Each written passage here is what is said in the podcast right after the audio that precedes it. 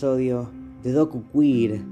Este es un spin-off de Queer Cine donde hablo de documentales y hace bastante que no lo hacía, pero eso ya voy a explicar más adelante. Hoy les quiero contar que voy a hablar sobre un documental del 2010 de Estados Unidos llamado Orchids My Intersex Adventure. Este es el viaje de autodescubrimiento de la documentalista Phoebe Hart, que revela que tiene una condición intersexual oculta.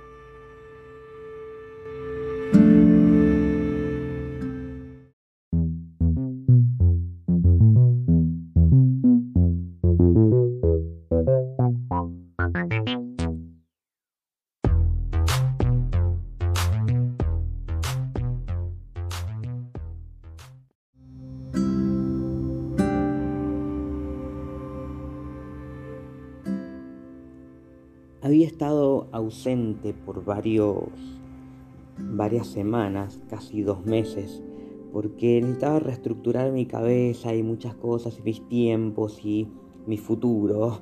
Entonces eh, no dejé de consumir, simplemente que dejé de grabar el podcast, pero nunca hice una despedida porque era un descansito que había y nada más que si fue repentino porque eh, pasaron cosas. Pero aquí estoy de nuevo de los cambios se van a ir enterando de a poquito, no van a ser muchos, pero sí notorios. Por ejemplo, ahora que voy a ponerme a hablar del documental, voy a tratar de hablar sin muchos spoilers o sin spoilers, pero justo el documental de hoy, cualquier información que diga yo tampoco podría ser tomada como spoiler. Sí van a haber casos en que voy a hacer la división porque hay gente que tal vez quiera escuchar el podcast para saber si realmente quiere ver ese contenido o no. Y hay gente que ya lo vio y quiere saber qué opinión hay para, o qué información está bueno tener en cuenta. Así que ahora los, estos episodios de los spin-off, Queer Cine va a ser otra cosa. Pero de los episodios va a tener esa estructura, por lo menos. Así que voy a empezar como si esto fuera una especie de recomendación ¿Y por qué? Bueno, a ver, este es un documental que no dura más de una hora, dura 56 minutos si no me equivoco. Y como dije recién, eh, que dije mal, no es de Estados Unidos, es de Australia. ¿Qué tiene interesante esto de que podamos ver? Es que hay muy pocos contenidos audiovisuales con historias sobre personas intersexuales. Y acá tenemos varias cosas interesantes, porque primero que quien realiza este documental, eh, la documentalista Phoebe Hart, es quien cuenta su propia historia, aparece frente a cámara y es quien contacta a otras personas también con las cuales quiere investigar. Pero acá cuenta no solamente su historia personal, sino de su familia también. Y creo que ahí tenemos ya una característica particular para decir, ok, acá nos vamos a enterar de una historia diferente a muchas otras que podemos llegar a encontrarnos por lo menos en el mundo del documental, porque a veces es alguien que dice quiero contar esta historia, venite a una entrevista. No, acá directamente esta mujer se pone en varios roles para poder visibilizar su historia, que si bien hay que tener en cuenta también que es del 2010 y que se utiliza cierto vocabulario que hoy en día ha cambiado. No quiere decir que esté mal, pero tal vez hay algunas cositas que digamos, ah, ok, antes se decía de otra forma. ¿En qué quiero enfocarme primero? Porque tampoco quiero que este capítulo sea muy largo, para no cansarles. En algún momento al principio, Phoebe cuenta que padece del síndrome de insensibilidad a los andrógenos. Puede sonar raro porque como un trastorno, todo el tiempo la madre lo dice como un trastorno, una enfermedad, como algo que, que hay que curar. Y es así como en la medicina se veía hace tiempo. Hoy en día se trata de otra forma, pero que también tiene que ver con esto de una realidad más abierta, más diversa, con investigaciones más exhaustivas a diferencia de lo que fue la infancia de Phoebe, porque ella era una mujer grande hace 12 años. Así que imagínense de que tuvo que lidiar con otra realidad de ella. Y no solo ella, sino también sus hermanas. Este síndrome es un síndrome hereditario. Síndrome quiere decir que es una condición que aparece en su genética, no es una enfermedad. Ahí tenemos que destacar esta diferencia, porque lamentablemente Phoebe, al igual que la gran mayoría de las personas intersexuales, sufren un diagnóstico médico, ya sea en su nacimiento o a los primeros años de su vida, en los cuales obviamente una persona que tal vez no tuvo tanta investigación, sino que simplemente se basa en investigaciones eh, precarias, diciendo que por el hecho de que esta persona tiene genitales, em, testículos, aunque se haya desarrollado o empieza a desarrollarse como mujer, eh, podrían ser cancerígenos. No sé cómo se llega a esa determinación, simplemente por el hecho de que tiene ambos genitales, no quiere decir que vaya a tener cáncer de testículos. Sí, existe la posibilidad por el hecho de que tiene testículos, así como cualquier persona en el planeta que tiene testículos también puede tener cáncer de testículos. Entonces esa probabilidad no está justificada. Es simplemente por el hecho de que se piense que esta persona que tiene ambos genitales, tanto femeninos como masculinos, considerados por la ciencia, entonces podría sufrir alguna, algún problema eh, de enfermedades y, cosas que no, no tienen sentido. Es más, el hecho de esta extirpación hizo que no solamente tuviera consecuencias físicas por las cicatrices, sino todos los traumas que tuvo en su desarrollo, en especial en la adolescencia, de ver cómo eh, no podía tener un apoyo em, de nadie, ni de su madre, ni de su familia, de sus amigas, de nadie, por el hecho de que nadie sabía cómo tratar este tema y por el desarrollo de su adolescencia, de su descubrimiento sexual y un montón de cosas que hace que se retraiga y eh, esto justamente se va a ver afectado en su vida social, cosa que luego va contando Phoebe, obviamente, en sus vínculos, en su forma de cómo poder descubrir cuáles son sus intereses sexuales y de cómo ver su vida a futuro, de cómo pensar qué, estilo de vida quiere llevar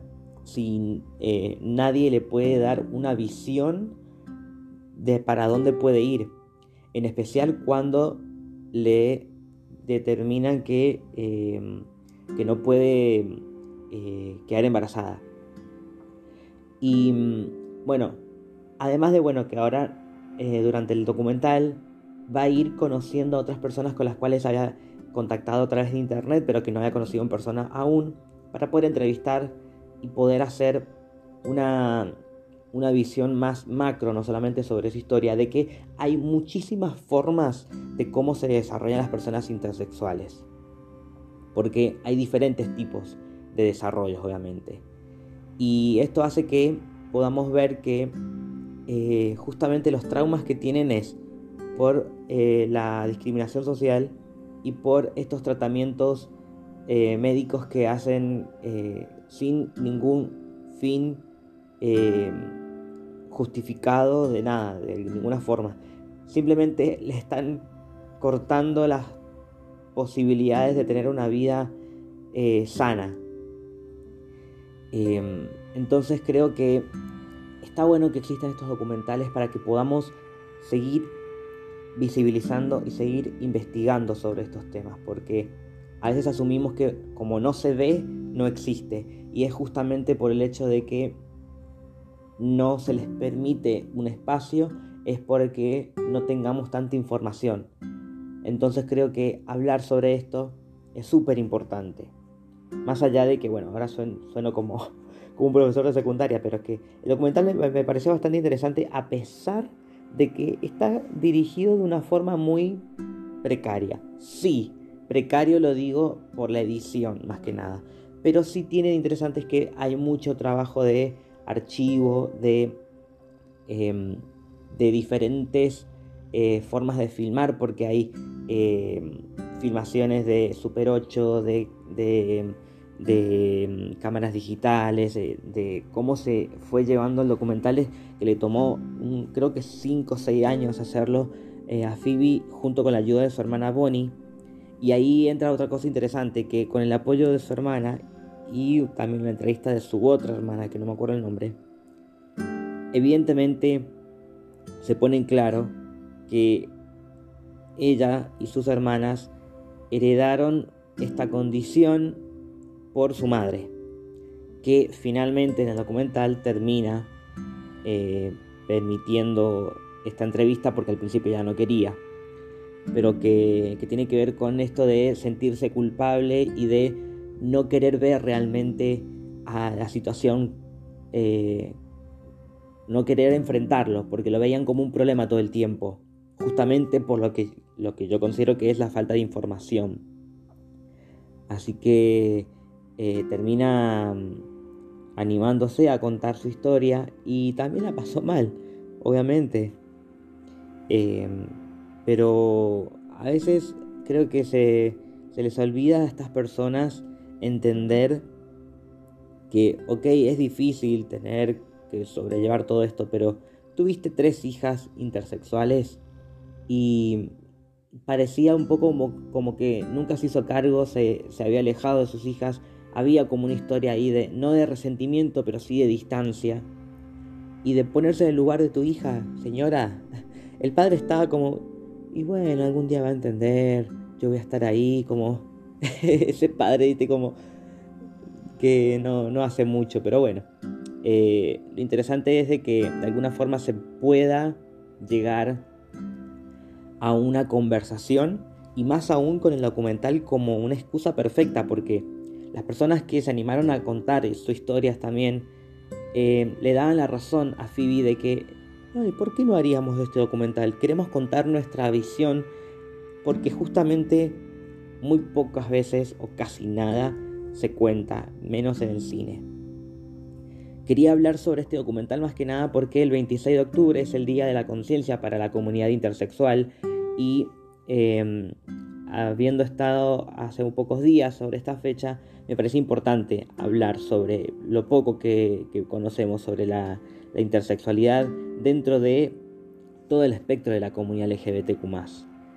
Así que espero que les haya servido. Vean el documental, por favor. A pesar de que yo dije un par de datos que pueden considerarse spoilers, para mí no. Es importante, compártanlo y busquemos más historias para que podamos visibilizar cada vez más a todo el espectro LGBTQ.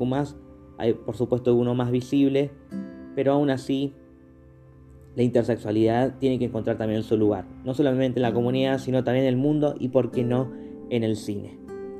Me despido hasta el próximo episodio de Doku Queer, que es todos los jueves. Yo soy Cero y esto fue Doku Queer.